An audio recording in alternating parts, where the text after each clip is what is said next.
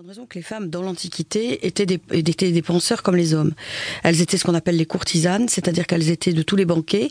Elles avaient plusieurs enfin, spécificités. La première, elles étaient intelligentes. La deuxième, elles étaient très belles. Et ensuite, elles siégeaient dans les banquets aux côtés des hommes.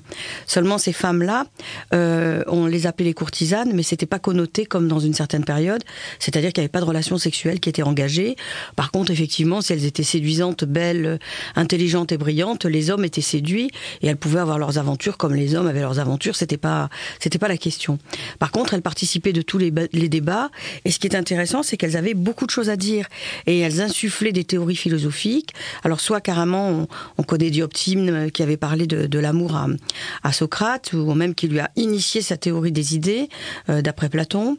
Et puis surtout, on avait euh, euh Hypatie qui a été une femme qui s'est retrouvée dépecée et qui avait euh, un ensemble de, de, de disciples qui, qui n'étaient que des hommes d'ailleurs, à qui elle enseignait la philosophie. Le néo-platonicienne, celle-là. Euh, oui, et en plus, elle enseignait tout ce qui était de l'ordre de la cosmogonie. Donc, elle était physicienne. Donc, on peut dire qu'elles étaient euh, dans des registres variés et très intelligents. Alors Platon dans la République a abordé la question redoutable, je cite, euh, des femmes avec ironie sur le thème de la femme difficile à cerner. Oui, mais ça, euh, je crois que c'est un cliché masculin. Euh, la femme, comme c'est pas l'homme, euh, c'est difficile à cerner. On pourrait leur envoyer la question est-ce qu'un homme c'est facile à cerner Est-ce que nous, les femmes, nous les comprenons toujours dans leurs réactions Pas forcément. Donc, il peut y avoir aussi des moments où on est différent et il faut admettre que cette différence, elle est porteuse de sens. Il y avait quand même peu de pythagoriciennes, des théanos, peu de cyniques, hyparchies. Donc euh, elles étaient quand même pas si, si nombreuses que ça, les femmes. Non, non, il y, y, en a, y en a 237 dans l'histoire de la philosophie et elles sont malheureusement pas mentionnées. Pourquoi elles sont pas mentionnées dans les circuits traditionnels? Tout simplement parce que ces femmes finalement euh, étaient dans les écoles et elles l'étaient au même titre que pas mal d'hommes dont on n'a pas retenu les noms d'ailleurs, et parce qu'elles n'étaient pas les maîtres euh, euh, qui ont mené derrière elles un ensemble de, de disciples. C'est pour ça qu'elles sont toujours dans le côté secondaire.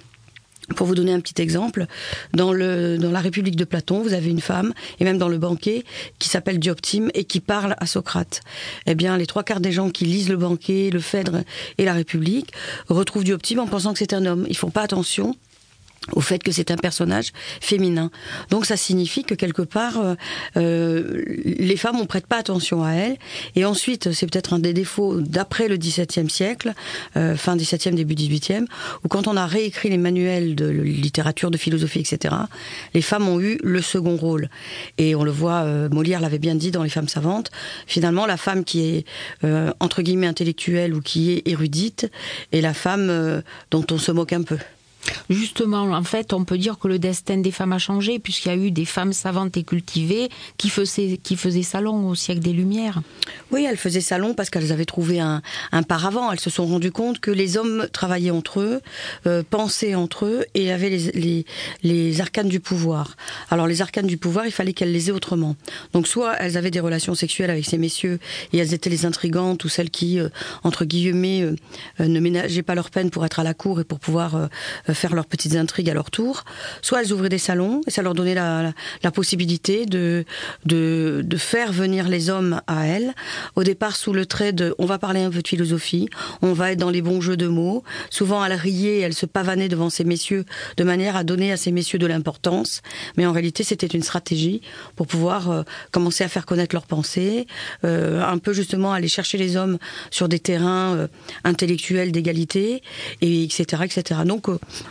je trouve que c'était une bonne astuce en fait. Elles appartenaient à un milieu bourgeois plutôt, et elles admiraient les grands hommes. Ben, elles étaient un milieu bourgeois forcément parce que les autres femmes, elles étaient servantes euh, ou elles étaient euh, à travailler la terre, donc il était difficile pour elles d'aller, euh, comment dire, euh, d'abord de porter des belles tenues parce qu'elles n'en avaient pas les moyens, et ensuite d'être dans les salons. C'est vrai que c'était réservé, mais comme la pensée d'ailleurs, hein, parce que les hommes qui étaient paysans, ils n'étaient pas euh, impliqués davantage que ça dans la culture, mais dès qu'on était noble, on était dans l'oisiveté, donc il y avait l'oisiveté passive, j'ai envie de dire, et l'oisiveté euh, active qui permettait d'entrer justement dans l'intellect, euh, dans la réflexion, dans la culture, la poésie, etc. Donc elles ont eu accès au savoir, et par exemple Olympe de Gouges a écrit l'histoire de la femme citoyenne au XVIIIe siècle. Oui, alors elle c'est différent. Olympe de Gouges c'est quand même une femme qui a été entre, comment dire, entre deux, deux pays, la France et la Belgique. C'est une femme qui avait euh, une érudition, c'est une femme qui a voulu réformer les droits, les droits des hommes et les droits des femmes, et c'est une femme qui a abandonné à